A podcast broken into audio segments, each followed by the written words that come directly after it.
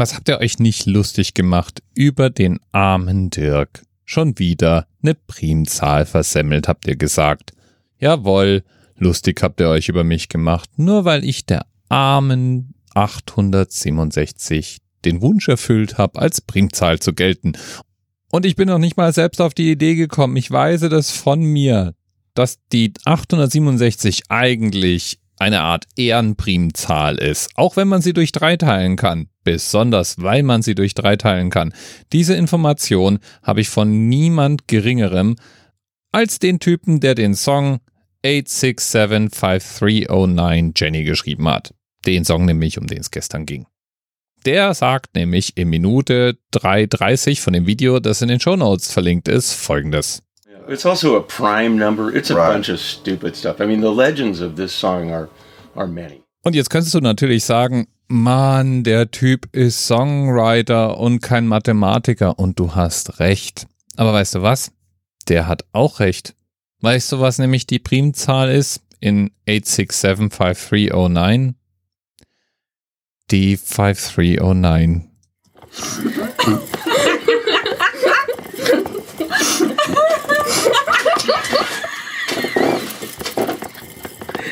Inzwischen ist es übrigens ja so, dass sich meine Hörer von Haus aus schon wegschmeißen, wenn ich irgendwo behaupte, es ist eine Primzahl enthalten. Dabei stimmt es ja sogar manchmal. Zum Beispiel bei der 5309. Da stimmt es. Habe ich geprüft. Link zur Prüfung in den Notizen zur Sendung. Überhaupt haben wir heute einen Themenpaten der Herzen. GWA auf Twitter oder Quattel.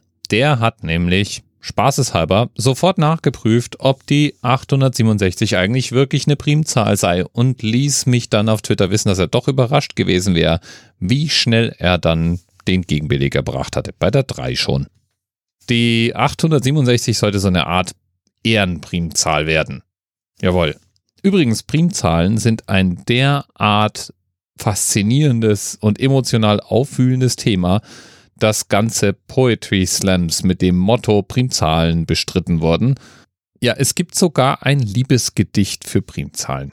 Das wurde sogar auf TED vorgeführt, der Konferenz für Ideen, die unbedingt weiterverbreitet werden sollten. Hier kommt sie also. Die Primzahlen-Liebesgeschichte in Gedichtform. Um, yeah, I'm Harry. Uh, I study maths. Uh, I write poetry. Uh, so I thought I'd start with a love poem about prime numbers. Um, uh, this is called 59. I was going to call it prime time loving, but that reaction is why I didn't. Uh, so 59. 59 wakes up on the wrong side of the bed. Realizes all his hair is on one side of his head, takes just under a minute to work out that it's because of the way that he slept, he finds some clothes and gets dressed. You can't help but look in the mirror and be subtly impressed how he looks rough around the edges and yet casually messed. And as he glances out the window, sees a sight that he is blessed with of 60 from across the street. Now, 60 was beautiful. Perfectly trimmed cuticles, dressed in something suitable and never rude or crude at all. Unimprovable, right on time as usual, more on cue than a snooker ball, but like to play it super cool. 15, I wanted to tell her that he knew her favorite flower. He thought of her every second, every minute, every hour, but he knew it wouldn't work. He never get the girl because although she lived across the street, they came from different worlds. Of 59 and my 60s perfectly round figure. 60 thought 59 was odd.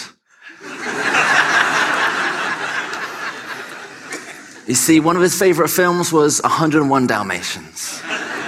She preferred the sequel he romanticized the idea they were star-crossed lovers. They could overcome the odds and evens because they had each other while she maintained the strict rules imposed on her by her mother that separate could not be equal. And though at the time he felt stupid and dumb for trying to love a girl controlled by her stupid mum, he should have been comforted by the simple song, take 59 away from 60, and you're left with the one. And sure enough, after two months of moping around, 61 days later, 61 was who he found. He had lost his keys and his parents were out. So one day after school, he went into a house and as he noticed the slightly wonky numbers on the door, he wondered why he never introduced himself before. She let him in. His jaw dropped in awe. 61 was like 60 with a little bit more. See, she had prettier eyes and an approachable smile.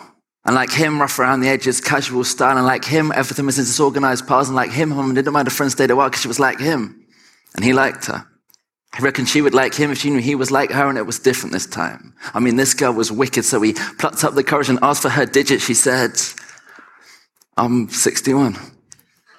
He grinned, said, I'm 59. Today I've had a really nice time, so tomorrow if you wanted, you could come over to mine. She said, sure. She loved talking to someone just as quirky.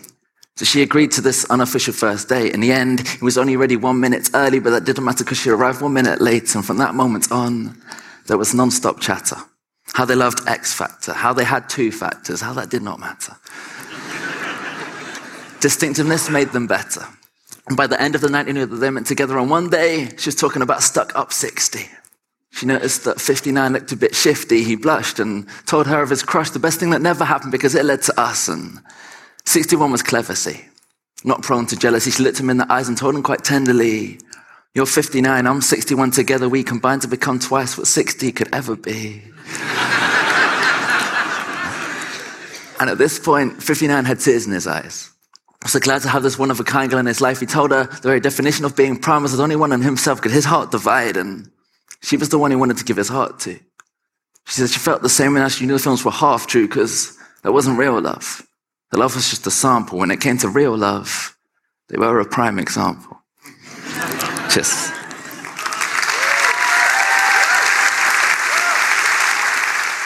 Ja, und damit lasse ich es gut sein. Ich werde, glaube ich, nicht mehr so schnell eine Zahl zur Primzahl deklarieren. Stattdessen sprechen wir hier im Anerzelt von Primszahlen, also Zahlen, von denen der Prims behauptet, sie wären Primzahlen. Da ist die 867 in hervorragender Gesellschaft. Und ich grüße an dieser Stelle auch mal ganz lieb den Christian Bettnarek, der damals beim ersten Mal, wo mir das passiert ist, eigenen Aussagen zufolge laut im Auto Nein geschrien hat. Ja, so ist das. Der Anerzelt löst einfach noch richtige Emotionen aus. Bis bald. TMRS 10, 9, 8. The experience of 47 individual medical officers. Was hier über die Geheimzahl der Illuminaten steht. Und die 23. Und die 5. Wieso die 5? Die 5 ist die Quersumme von der 23.